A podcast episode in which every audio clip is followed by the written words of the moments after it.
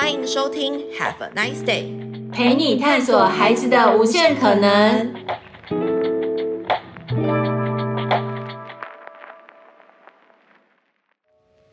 Hello，欢迎收听 Have a nice day 聊亲子，我是 Coco 老师。每一次到我的时间呢，就要跟大家聊一聊，呃，我觉得好玩的事情。那每一次在亲子观察里面邀请到的来宾，我们都会讨论很多不同的面向，特别是在教育的主题里面跟领域里面，最近有一些议题，大家应该都有一点差雷胆。例如说，很多家长都会问我说：“老师，老师，AI 来了，我的小孩怎么办？”然后我都会想说，这真的是一个无谓的担忧，因为 AI 永远取代不了人，但人还是很容易被取代。所以呢，今天主要我们要邀请到的来宾要跟我们聊一聊，本身他个人出现的时候呢，跟等下我会问他的第一个问题，应该就可以理解他的角色，以及是我对他心中最大的疑惑。所以今天我们邀请到了一位主播来到我们的现场，主播到底要跟我们聊一聊，到底小孩的教育跟怎么样养成孩子的自信心的方法。所以呢，我们掌声欢迎一下今天的来宾，请你自我介绍一下你自己。Hello，大家好，欢迎您收看这一节 Podcast，我是今天的主播蓝于明。那今天很高兴来到这边，也希望可以跟大家分享很多有趣的事情，真的还蛮好玩的。是的，啊、呃，那个我到底要叫你主播先生，还是要叫你男主播，还是鱼鸣老师？呃，一般来他们都叫我小兰主播比较多。小兰主播，我就跟着叫了哈。好，基本上因为刚刚我有问了一下，你自己也是一个孩子的父亲，对不对？嗯那我很好奇，先问第一个问题，是就是因为毕竟主播这个角色，大家应该对于你都会有一些可能的标签或刻板印象。嗯、那我先好奇的问第一个问题，就是你真的从小就一直很爱讲话吗？哦，我们从小就是只要是有国语文竞赛啊，基本上我都是冲第一个的。那从演讲、朗读啊，基本上全全部都是要参与的这一种。那其实我一从小到大就非常喜欢讲话。那其实早期最大的目标并不是要当主播，最早目标是想要当一个律师啦，或者想要当演员。但后来发现这些路呢，都对我来说太难了。那后来我就进退而求其次，想要说，哎，其实担任记者、担任主播也是可以主持正义，而且可以每天说话。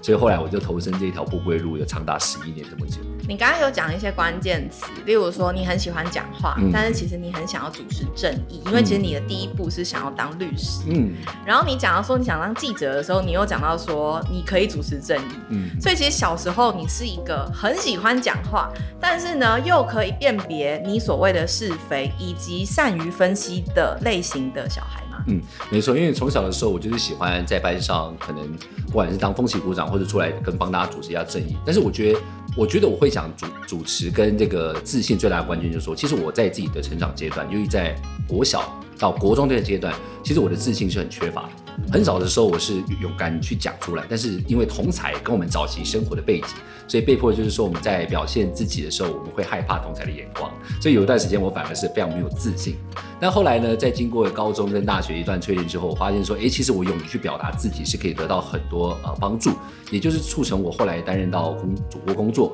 其实我都会告诉自己，其实自信表达是非常重要的一件事情。了解，所以其实从刚刚你的分享里面，大家可以理解说，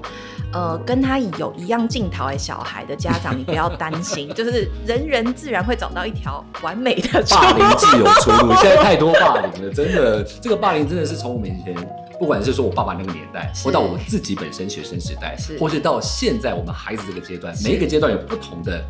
呃，我觉得可能是封闭自己，或是受到一些挫折的情况。那我个人觉得，在我那个阶段看到现在这批小孩子，我觉得最大的关键就是说，很多的外在跟同台的压力造成他们没有办法表达自己。嗯、那很可惜的是，说你没有办法表达自己，就产生了封闭的个性，或者是说你看到有些事情，自然而然就退却。那我们当然就是在我们在扮演教育工作者的时候，我们会鼓励很多小朋友去勇敢的表达自己，不管是国小、国中，甚至到。高中，或是像我这几天去清大上课的时候，我都会跟他们讲说要勇于去表达自己。所以看来你有一个就是流眼泪的故事，才会造就你就是现在可能不管是你现在的职业就是主主播嘛，但你快是跟孩子在分享或是教学的时候，可以更让孩子理解为什么。嗯，没错，因为有时候我们在跟小朋友互动的时候，我会发现其实每一个阶段的小朋友真的都壁垒分明。嗯，尤其是在呃幼稚园或是到。国小阶段的小朋友，他们是很敢去表达自己，而且是很踊跃的去表达自己。但到了国中的时候，我发现是他们在经历了青春期的转换，其实会发现说变成是一半一半，有一边同学非常乐观，非常喜欢在班上出风头，另外一边就变成是哎非常的不太讲话，甚至是封闭自己。而到了高中的时候，我发现他们已经慢慢已经长成一个进入大人前的一个全人体，他们这个时候是你敌不动我不动，基本上班上只会有一两个是很。呃，大方很敢勇于表达自己，大部分的同学都会比较害羞内敛。这就是我常常在看到每一个阶段，每一个阶段的营队都会有不同的小朋友他们表达出来的一个重要的关键。嗯，你刚刚其实已经讲了，就是除了是主播以外，你还担任了很多的讲师，嗯，然后也在寒暑假的时间里面，在 TVBS 有在营队的时候也是讲师。嗯，那我其实一直很好奇一件事情，因为毕竟你进去媒体圈跟电视台也十一年的时间，嗯，就是。这也是我心中的疑惑，就是为什么一个电视台要来办营队？然后跟，因为这十一年其实改变了蛮多事情，例如说从传统媒体，然后到呃可能二零一二年新媒体才刚起来，然后到现在可能电视媒体加上网络媒体加上全频道媒体跟新闻就是全全面发送中的状态，就是到底。我也很好奇，就是当我们在谈到自信心这件事情，为什么电视台对于孩子建立自信这件事情，或 TVBS 为什么对于建立自信有这么大的负担？到底他对于这件事情想要带给孩子什么，跟那个想打开孩子什么样的眼界？应该来说，在这十几二十年来说，很多学生家长都知道，这个暑期营队是越来越多。那尤其随着一百零八年新课纲的演进，大家更重视的是，不是只有课本上的东西，是重视营队的东西。嗯、那 TVBS 怎么会来办这样的营队？因为最重要的是，我们办的营，我们办的每一个营都是根据我们自己能够带给孩子不一样的改变。像我们的自信表达主播营，或像是我们的呃黑暗沟通对话，我们都会透过呃我们自己营队的讲师以及我们主播。下来亲身的传达，因为我们平常受的训练就是要勇于在镜头前面去表达。我们在 live 连线的时候，我们要训练我们的记者第一时间去表达，而且快速的去整理自己的逻辑。我们把这套模式用一种呃转换成是学生教育的方式去带给小朋友去训练自信。坦白说啊，就是连现在毕业的。二三二四这种刚毕业的大学生，他们进来都要接受我们这样的训练。那只是我们透过我们平常哦主播的训练，我们把它转化成比较适合在 maybe 国小小朋友、国中小朋友、高中小朋友，让他们能够来到这边训练说话。而且最重要的是，他们可以运用到 TVBS 的资源，因为我们 TVBS 有摄影棚，是我们有录音室，我们有这个呃，甚至有导播啦、主播的环境。他们走进来是。你可以在这边看到你每天晚上打开五十五台可以看到的环境。我可以跟大家讲说，哎，这个位置是夏嘉璐主播主播的位置。我可以跟大家讲说，这个位置是呃我们的方老师方丽华老师，他在这边做播报。所以小朋友他可能看到这样的东西，他会有感是这个东西虽然现在看电视的人减少，但是毕竟是我能够在我的视听媒体看得到的人，他就可以亲自的上来体验看看。那怎么样的播报，怎么样的说话，甚至我们可以有配音，我们有配音营，嗯，那里面是很多是从小到大，甚至到现在都还在红的，像哆啦 A 梦啦，那我们这一家这种的配音老师很厉害，害。我现在听到的时候，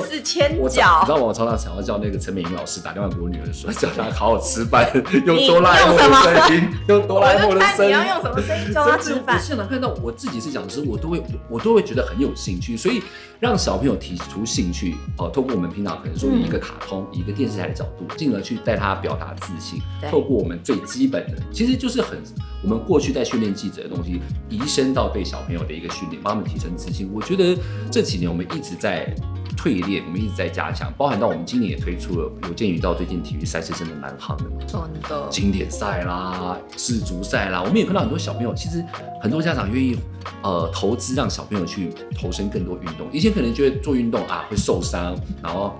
那么踢足球腿会断掉的这种说法都有，但其实现在很多家长是愿意让小朋友投入体育，所以我们慢慢的也会透过我们在体育新闻的一些资源，在今年我们也拍了一些呃小小小体育主播营，希望能够让更多的小朋友透过体育来学会自信表达跟说话。是，所以从刚刚你的分享里面，我大概可以理解一件事情，就是当然一部分是知道说电视台能够有很多孩子看得见，嗯，或者是。呃，他知道，但到底那是什么的一个完整情境，让他透过情境，其实可以直接的去学习。嗯，可是其实，在你刚刚讲的过程当中，我很想要插一题问，是真心想问，就是当一个主播很不容易，嗯、那个不容易有几个点。第一个点就我个人观察，就是要无时无刻抬头挺胸，嗯，然后无时无刻的专注。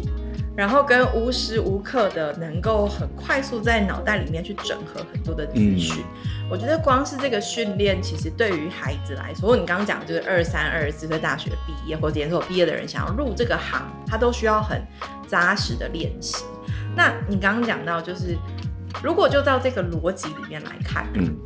你觉得孩子在这些小小的事件上，最可以养成他的软实力有什么？其实我们在整个营队当中，我们刚才有说到嘛，呃，在小小朋友他们过去，他们其实是在小的时候是很容易表达自己的。嗯，那在经过几次的应对，发现说，哎，哦，我在小小小主播营，我可以看到的是小朋友勇于去表达，但是在后面的自信表达，在沟通表达，我发现他们慢慢的封闭到自己。所以我在有时候不断的训练当中，我都会鼓励小朋友，只要有任何的一些。呃，尝试上台的机会，我都会让他们上台尝试。嗯、那至于刚刚 Coco 老师有提到，就是有些家长会说啊，以后担心我的孩子会被人工智慧所取代。嗯，那他大家也会说，以后去邮局都不用找人了，为什么？就一个人工智慧帮你办，以后看新闻也不用。就是主播啦，人工智慧直接播给你。但是我都会跟各位同学就是说，其实还是有很多人工智慧无法取代的东西，是包含像是 Coco 老师刚才说的，很多大量的资讯临时转变的东西，都是要靠现场我们去同会贯通。嗯，或许或许很多电脑东西可以做得出来，但是有时候像是我们在现场的一些沟通，包含像我们语气的表达，嗯、或者像是我们有时候在现场，我们第一时间要全部把它串起来，我觉得那个部分是比较没办法去取代的。那透过我们这样的课程营队。我觉得小朋友可以训练到，就是说，其实我觉得表达自我很重要。其实每个小朋友都有自己的特色，不管他今天他是属于 A 类型、B 类型、C 类型。我觉得小朋友最大的困境就是在于说，往往在台湾的基层教育当中，我觉得国小倒还好，但到了国中之后，很多的一些教育或同侪的影响，会让他们封闭起自己本来有的特色。所以，如果说要我去发掘他们的软实力，我最重要的一部分，我会希望他们能够勇敢的开口来说话。而且勇敢的跨出去，这样。所以你认为说话其实是一个孩子建立自己，包含他的人格特质，嗯，以及他能够去展现自己的起点，对不对？没错。你刚刚讲了一个点，就是孩子越来越不敢表达自己。你知道这是一个很有趣的状态，嗯、就是人类的好奇心在三岁、五岁、七岁以前是非常旺盛，嗯、但随着他越来越老，然后他的好奇心就会逐年下降，然后变成是他也不敢去尝试这些东西。他可能有很多，例如说，嗯，很开始在意别人的眼光，嗯、然后开始会被评断，评断可能有一些，或者是他可能会被呃。能力指标给限制，例如说分数可能是一个，嗯、等地可能是一个，或者是有没有被点到，或者是有没有被在乎跟认同，这些其实都是。所以其实你们的角色很重要，嗯、你等于是有点像是打掉重练这个孩子过去所有站在台上可能的经历，或者是他的经验值。让他重塑一个更美好的记忆点，而让他在表达自己这件事情上有更多的自信。其实有时候我在看一些回馈的时候，包含我们自己的团队会有一些小朋友事后的回馈。我记得有一个小朋友在上完呃自信表达主播营的时候，让我蛮感动的是，他说上完蓝老师的课程之后，他看到。的播报，他会更勇于去讲话。我说哇，我怎么会有这么大的魅力？你跟巧虎一样，有一样对，我说奇怪，我什么时候变成真的那个影片还在？然后我看到的时候，我就觉得哇，我是什么？是是不是也没有这么重要的地位？其实我觉得小朋友是他在这堂课当中，他找到了他可能就像你刚才所说的，他其实是可以去说话，他不用因为外在的眼光。因为我在课堂上，我会鼓励他们，大家勇于举手，谁敢笑你？对不对？我帮你笑他之类的这种开玩笑的方式，我就瞬间变胖虎。真的，我就说谁敢笑你，我帮你笑他。对，我觉得你这样讲很好，你鼓励他，然后其实小朋友他会觉得啊，原来他这样是可以被夸奖。是，突然像我就举一个小时候的例子，我们以前小时候进到办公室都要喊报告老师。嗯，对，我一直喊到小三，我都在喊。嗯，但是有到小三之后我就不喊。为什么？因为我旁边有一次同学跟我讲说，你这样很 gay 白。他讲了一句 gay 拜之后，我为了这句 gay 拜之后，我从来再也不会有报告，我再也不讲，因为我真的觉得，我每次一讲这句话，我同学会觉得我很 gay。那我的课程当中，我就是鼓励学生说，你们出来这样讲话是很棒的，你们出来这样说话是很好。有时候，其实我在教书的时候，我发现有一些小朋友举手，真的会有一些小朋友会说很爱现呢，一直讲。那这个时候，我就会尽量去鼓励这些小朋友，但我也不会去责备那些小朋友，因为我觉得他们就是一个开玩笑话。那我会鼓励他说：“下次我希望你也可以一起举手来跟我们分享。”哎，没有想到他也举手了，他也认同了这样的东西。所以我觉得小朋友从小去鼓励他，到了国中青春期用不同的方式去让他打开自己的自我，我觉得这是很重要的一个环节。我觉得你刚刚讲到一个点，就像我们前面讨论的，嗯、就是重塑孩子的记忆跟。夸式的去赞美他的行为，其实对于建立孩子的自信是很重要的环节。我觉得这也是俗称的应对魔力，就是我给他一个，现在都很爱这个词，我懂，给他一个沉浸式的学习方式。但其实逻辑上就是我建立了一个新的概念，在他的不管是他的心理或者他的学习状态。我换一个说法好了，还蛮有趣的是，之前就是有这样问我说，或是哎、欸，我好像之前有写过一篇分享，主要在讲的就是怎么样建立孩子的自信。你刚刚就讲到一块，就是夸张夸式的赞美孩子，而且是在任何一件极小的事情上都可以赞美。例如说，他只是举手，嗯，这件事情都可以赞美他，或者是他愿意讲出他的点子，哪怕这件事情很普通。但是我想，这应该就是营队里面要做的事情，就是无限的打开跟赞美，重做一个记忆点。那我就要来问问你，可不可以跟我们分享一些你看到孩子很感人的故事？刚刚的故事是小兰老师 被鼓励故事，现在的故事是我想听一听，有没有孩子是真的透过营队或者是你的观察，然后你看到他们实质上五天的改变？嗯，好，我曾经这是一个真实案例，就是曾经在。多年之前，五六年前，有一个小女生，她那时候来上我们 TVBS 的自信表达主播也，就是所谓的四年级到小国一的这样一个阶段。那我印象当中，我记得他在应对开始，他都不太说话。对对，那为什么会特别注意到他呢？因为那时候其实我们队辅老师有特别说，哎，这一个小朋友他可能比较有一点点小小的封闭自己的倾向。嗯，那在带领他的过程当中，也的确，他如果主动上来讲话，他是不不太能够说出来。那其实后来我就一直会鼓励他说：“那你慢慢的再讲。”那我一直在，因为我后来把他带过来旁边，我其实想要讲给我听。我发现他在私底下讲他可以，嗯，他在就是我们有一堂课叫做播报，那他在大家面前他不行，他不讲话，而且他是一眼睛一直瞪着大家看，他不讲话。那后来我们就下来之后，我请他在旁边讲给我听，我发现他讲的很好，我就鼓励他说：“我觉得你讲的很好哎，我觉得你讲的真的很棒，你相信我们试看看，你相信老师，我们再讲一次。”然后就当然也没有说这样鼓励他马上就可以转变的很大，但是他下一次他至少可以慢慢的讲出来。那最特别是过了五年，过了五年之后，因为我们还有一堂课就是要做我们的那个沟通嘛，在高中的部分。对。所以我就发现说，我在上高中的时候，我发现有一一个一个女同学眼非常非常的眼熟，但是我不知道她是谁。后来在下课的时候，她过来跟我说：“老师，老师，老师，啊、呃，你还记得我吗？”我是五六年前上过李潇潇做播营的老师，我觉得很惊讶的是，我在上高中那个时候，我发现他讲话非常非常有自信，他是那个班里面表现最好。但我我真的没有认，我没有认出来，你知道吗？我可以提供照片，毕竟他也老了六岁。后来，因为我们后来有再拍了一张合照，是有五年前跟五年后，也就是他小，我记得是小五小六跟他高一高二的照片，那个照片我还留着，我觉得非常的感动的是，他跟我说了一句话是，他甚至觉得。当初他从那个时候营队当中，他被培养出兴趣，也后来他也遇到了很多老师，是，可能他后面的一些前辈会去教导他说给他鼓励，所以他后来他训练出自己的一套说话方式，他甚至说他现在很享受说话，他说老师，我现在听到有人批评我，我觉得很开心，因为代表有人重视。这种东西是我在三十岁，我在 T P B S 到后面被乡民攻击的时候才悟出来的道理。这位同学不到十八岁他就悟出来，所以我觉得这是一个非常感动。就像郭老师说的，我们调整他的说话模式，让他改变他整个思维是非常非常重要的关键。讲讲那个故事很感动哎、欸，那个感动点也有可能因为你那个在电视台在 TVB 真的很久了，所以你看到孩子每一年啊，真的呢，如果是十一年来说，好像也真的是有完全没有认出来他的样子，他真的就是一个长大的过程，真的是一个长大的过程，尤其是我们营队也一段时间了，那基本上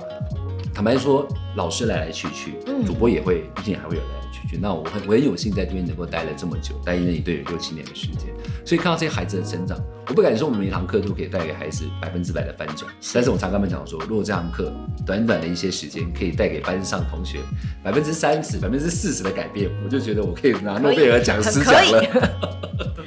我觉得很有趣，因为从刚刚的故事里面，我觉得也某部分是老师的价值，就老师真的在孩子的身上看到改变的时候，哪怕只是很一点点，可是你刚的那个还蛮明显的。你看到他过小学五年级，小学的时间就透过营队去认识自己的呃说话也好，自信心也好的可能性。我们先用可能性来说，那他以后在长大的过程中就可以更知道说他要怎么建立他自己的一套对外在表达的方法。在这个时代其实很重要，因为我们不可否认一件事情，就是孩子在于表达自己的媒介越越来越多。嗯、那个媒介包含呃是社群，但社群又分了好多不同的不不同不同的渠道跟所谓的平台。那孩子越来越需要知道怎么样合适的表达自己，跟建立外在以及自己评断自己的价值观。所以我想从刚刚的故事里面，他现在立刻找出照片来，就是要我看。对，真的，这是他小学的照片，这是他后来长大的照片。哎，你怎么一样年轻？我没有恭维你，但是差不多这样。但是我发现他的身高已经，他从一在我腰肩膀超过你的肩膀，已经往上现在长得已经到我，我觉得真的是让我觉得非常的感动。我觉得很有趣，因为其实从这样子的故事里面，我们其实大概可以比较知道到底营队在做些什么。因为营队除了自信表达以外，还有像黑暗对话的营队，其实也是每一个年龄段越来越深入的让孩子不不只是探索自己，更多的是探索怎么样跟人沟通而建立这个能力。我想这应该就是我们从前面开宗明义就跟大家表达，因为现在毕竟 Chat GPT 也会继续的一点零、二点零，我想应该继续继续下去，所以这个能力其实是更重要的。那我我觉得也很好奇一件事情，因为其实以台湾的状态来说，我想国际局势的大家应该很清楚，近期都非常的紧张，然后加上 AI，其实这会是一个非常混乱的时代。我不能说它是一个嗯。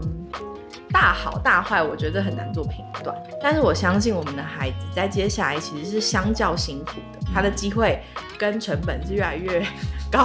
的。所以换个说法，其实他的竞争力是更需要努力，甚至是他的竞争对手相较来说就是全世界嘛。对。可是换个说法，也是他更需要交全世界的朋友。那自信表达跟观察的这个练习，如果回到生活当中，就是刚刚讲的是应对，那回到生活当中，我觉得可以从什么样的面向来练习？其实有时候我对小朋友都问我一件事情，就是说老师，我今天回去之后，我应该要怎么样来磨练自己？那当然第一件事情，我都会希望说，从自己生活当中的机会来找寻舞台。举例来说，国小的时候，我刚才有提到。国语文竞赛，对，一定有。现在还没有被废除哦，还是有哦。没错，一定要鼓励自己去参加，因为我发现，在我们以前的时候到现在，老师有时候要挑人去参加，因为大家不想去参加，呃，让自己会觉得没有自信，或者说我不是我专长的东西，尤其是演讲比赛。为什么？嗯、因为演讲是要拿到题目，当场去想。你必须还要逻辑整合啦，什么之类的，比起朗读又更难一个层级。所以如果是在学生时的这一段，我会觉得说国语文竞赛是一个最简单能够训练自己说话的方式。嗯，那另外就是说，有时候在大学做分组报告，我们也常常跟一些大学生交流。有时候在分组的时候，你会发现上台报告的人永远都是那个一号跟二号同学。就是不是一就是二，对，没错，就是哎，今天换 一换二，老师都看腻了。所以有时候我自己有时候到大学去当课座讲师，我会说，我会要求各组每一周上来报告的人都不能是一样的，因为我要让那些哦用我自己的方式，让那些平常没有在讲话的同学能够上来表达自己。我们常常会有一个定律，就是说，如果今天你有一个机会可以跟你梦寐以求的名人，或者是有机会的贵人相处六十秒。甚至是十分钟，甚至是一个小时，你要跟他说什么？嗯、我发现很多同学有那个能力说不出来，所以我们甚至有一些课程，我们有一个电梯理论，就是说，你今天跟郭台铭，哦，你今天跟张忠谋，你们给他几分钟？对，我给他六十秒。你先，你搭了电梯，你只有六十秒跟他做自我介绍，你总不能跟他讲说你今天吃完什么东西，然后就把这六十秒给耗掉。而且你要让他记住。没错，所以我们第一堂课我就教他做自我介绍。嗯，不管是国小、国中、高中、大学，我发现他的自我介绍，有人六十秒。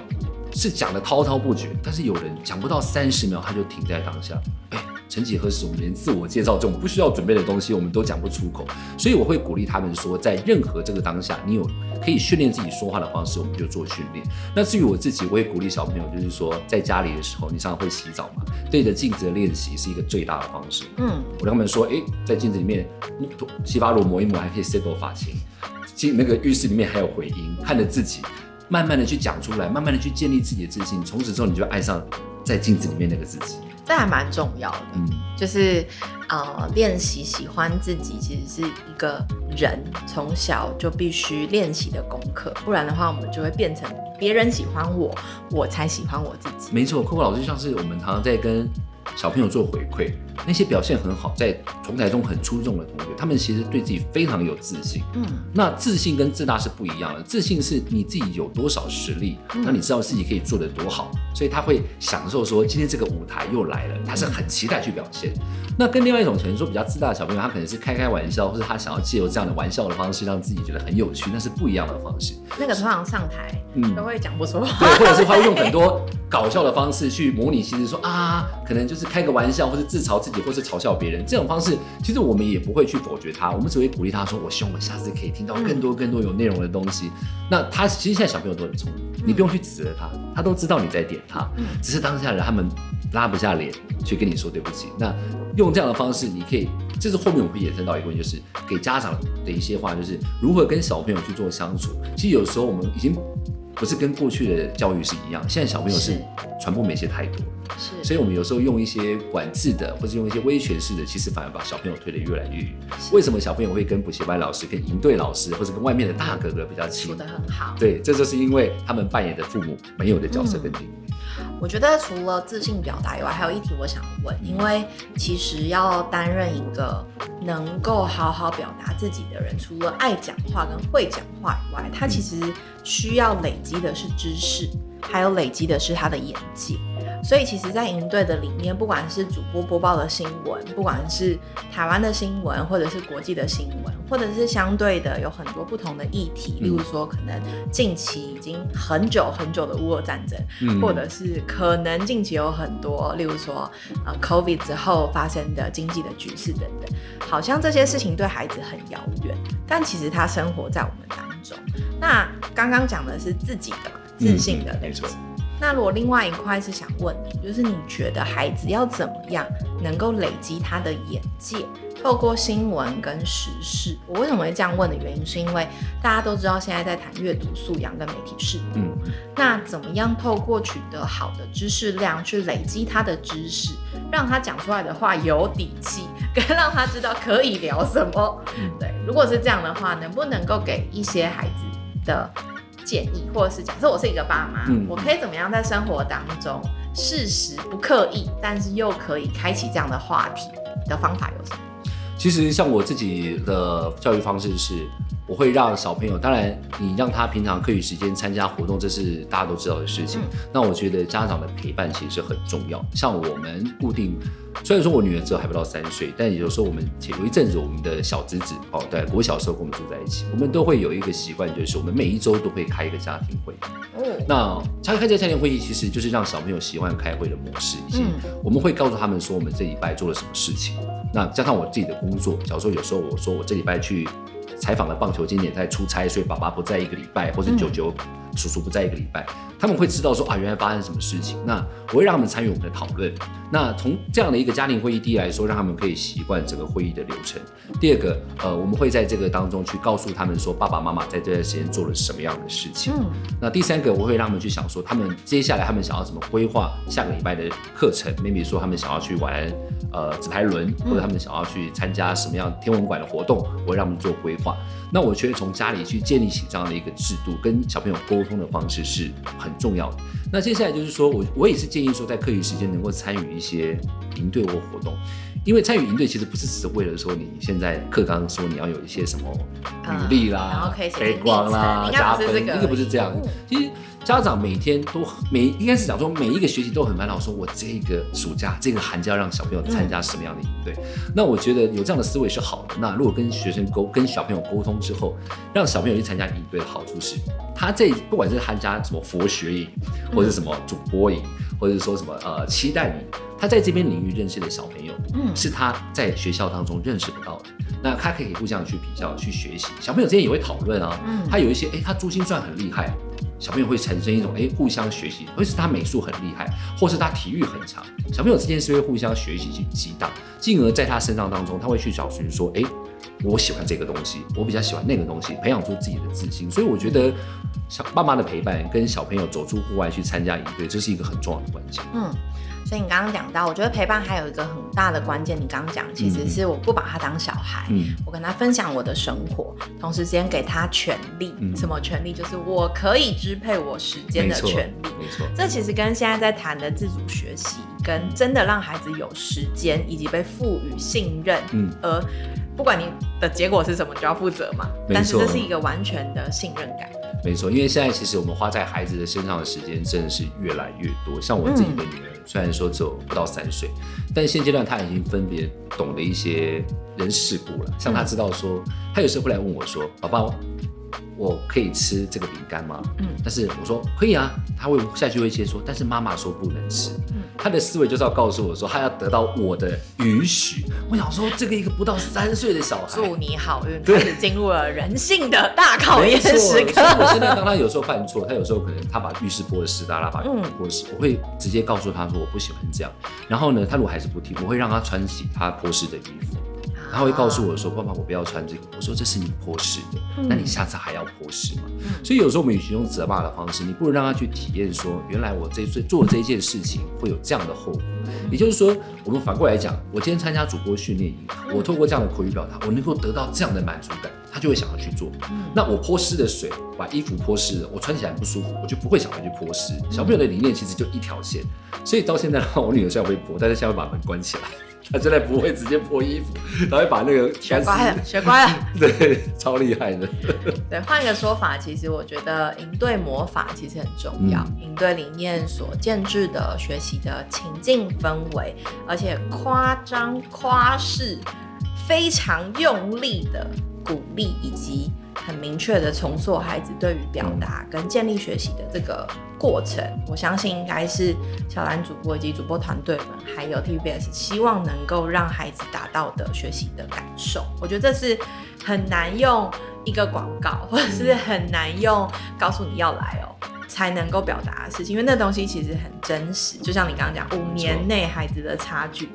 就是你大也可以不用做这件事，就是好好的做好你的主播的角色就好。嗯、但事实上，当你跳进来的时候，你真的会看到孩子的改变。没错，就有时候我们在看到营队的魔力到底在哪边呢？我们常常可以看到我们在参加，我们自己大人在参加很多的像课程或营队，嗯、有一些训练就是会让人去了解自己、发现自己。那尤其这么多的。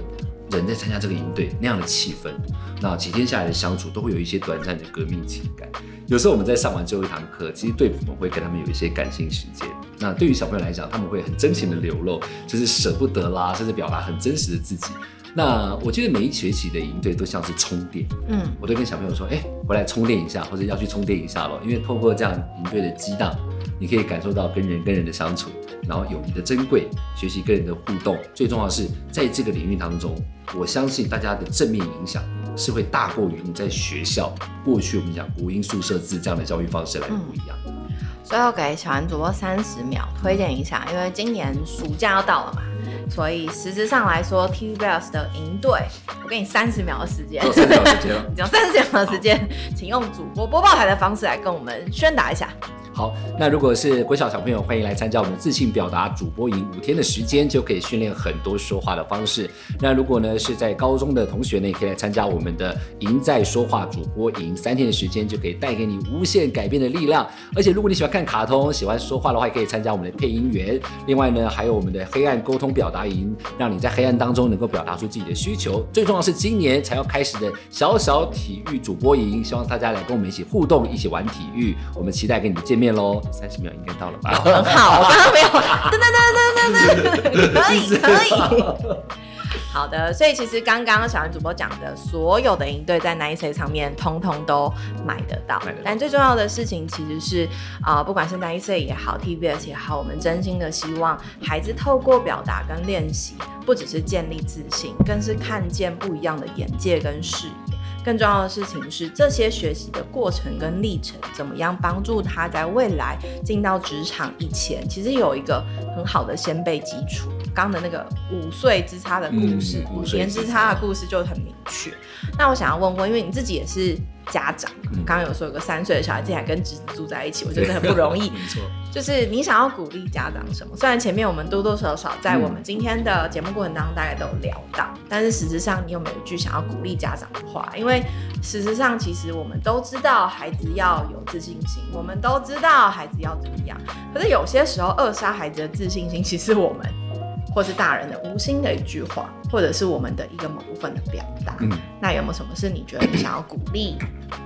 爸爸妈妈的？我想跟爸爸妈妈分享一句话，就是我们不要试着去教育孩子，我们试着去影响孩子。这句话的差别就是在于说，我们常常会跟小朋友说，我们觉得这样不好，我们觉得这样不能做。但其实小朋友他感受到的时候，就是说，哦，爸爸的一句话，妈妈的一句话。但是其实，如果你以一个朋友的方式去了解他，你去影响他，他会很自动自发的去做出这样的事情。也就是为什么说我们常常会觉得，过了在青春期的小朋友，他们其实会同才的影响是很大。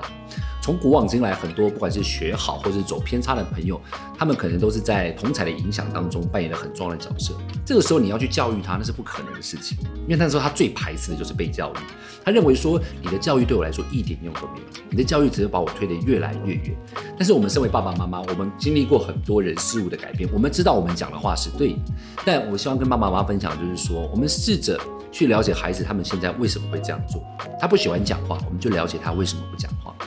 曾经有一个营队的爸爸妈妈跟我说，他的孩子在外面都不讲话，但他在家都会讲话。嗯，那我就他问我该怎么办，然后我就跟他讲说，爸爸妈妈，你要先试着去了解为什么孩子在外面不愿意开口。嗯。但后来发现一个问题是，他还孩子不愿意跨出舒适圈。他可以跟爸爸妈妈讲话，跟阿公阿妈讲话很自然，是我从小跟你们相处。但是我走出去外面，我跟外人讲话，可能曾经因为一些言语的一些伤害，可能就像我小时候被人家说我很假掰，我就不愿意开口了。所以呢，他进而就不把自己封闭起来。但他爸爸妈妈不知道。嗯，所以我觉得先了解自己的孩子为什么在这个当下有这样的情况。那通常这一关是最难的，因为孩子通常。到了一个阶段之后，他是不会让你轻易了解他，他会认为他不好意思，或者是爸爸妈妈也很难走进自己的心房。但是时间的相处，你常常去关心他，其实孩子的心房是很容易突破的。慢慢的跟自己的孩子建立起的信任感，他不会不把你当爸爸妈妈看，相反的，他会把你当成你是我的爸爸妈妈，同时你也是我最亲最好的朋友。嗯，我从现在都是跟我女儿建立这样的观念。那再分享一件，就是说他现在在用右班，嗯，他前一阵子他都会偷偷的上大号在自己的裤子上，他不会跟老师说。那我就问他说，为什么你都？他都坐在那边坐了大概一个多小时，已经没有办法清洗的那种概念。然后后来我就问他说，为什么你不跟老师说？他说他不敢。嗯、那我就跟他讲说，那你下次偷偷的走到老师旁边去跟他讲，这样同学就不会笑。那我没有想到他接下来他真的都会偷偷的走到老师去说，老师我大便对，因为他怕同学笑他，因为他曾经看过同学在这样的情况之下被笑过。嗯、他才不到，他才两岁八个月。后来我才发现说，原来我们这样的话跟小朋友的思维是很细腻，所以有的时候我们不用太把小朋友当成是，好像说我们要以上对下的方式，我们用同侪方式影响，效果会更好。是的，所以第三者其实是很重要的，不管是在营队当中也好，其实老师的扮演的角色也是成为那个孩子跟挫折之间的枢纽，嗯，帮助他去重建、表达自己可能过去面对到不好经验的，重新建置这个记忆的来源。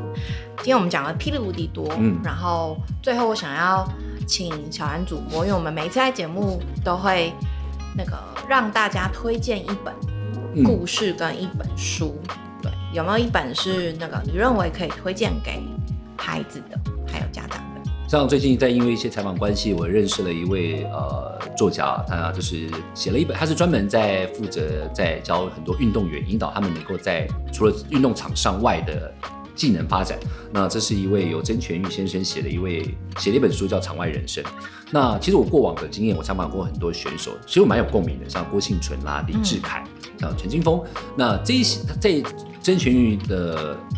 采访之下，他跟这些人的相处，他跟他们的一些互动，试着引导出这些选手。你说郭婞淳举重，你说李志凯。鞍马这些选手在他们的本职学能上的技能之外，培养出他们在第二专长去说话。所以我觉得这本书里面他分享了很多他跟这些选手的互动，不管是过去很爱讲话的运动员，或者是从来不讲话的运动员，如何去引导他们发挥自己的专长。里面还有一个是最近媒体常写到的大谷翔平，嗯，那大谷翔平的九宫格表在经典赛媒体还没有曝光之前呢，这本书里面就有写到。是的，这也是我现在在大学的教材里面很重要的是教孩子定定目标、确定目标，然后分门别类的去击破。嗯，因为有时候我们定了一个大目标，好，我要太远了，太远了，我要当老师。请问一下，我要当老师，那我要怎么做？那你是不是应该要先有学历？你是不是应该先充实自己的知识？你是不是应该有好的体力？通过这样的九宫格法，我觉得这本书里面写的还蛮详尽的。我也鼓励各位的听众朋友可以去参考看看，不妨跟小朋友一起分享。嗯，所以刚刚小兰主编有跟我们分享，再跟大家重复一下，这本书很有趣。如果你应该是听前几集的话，嗯、就是那个那个前几集的来宾 曾全玉老师，完全没有，真的是没有 say 完全没有 say 好，我今天还自己带过来，可恶。没有啦，他那时候还没有打书，那时候这本书已经是出了蛮长一段时间。然后那时候其实我们也在谈怎么样透过运动培养孩子的专注力。所以一样的逻辑，今年的营队里面也有。如果你是特别对于运动项目或者是对于这个议题有兴趣的孩子，不妨除了运动以外，也来了解一下跟怎么样透过孩子有兴趣的议题来练习表达跟自信心。今天这集节目无敌精彩，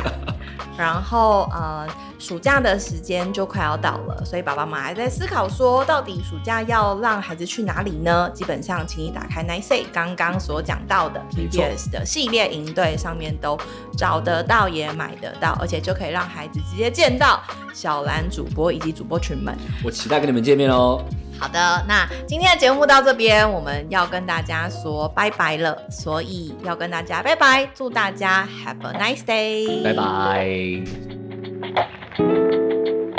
Thank you.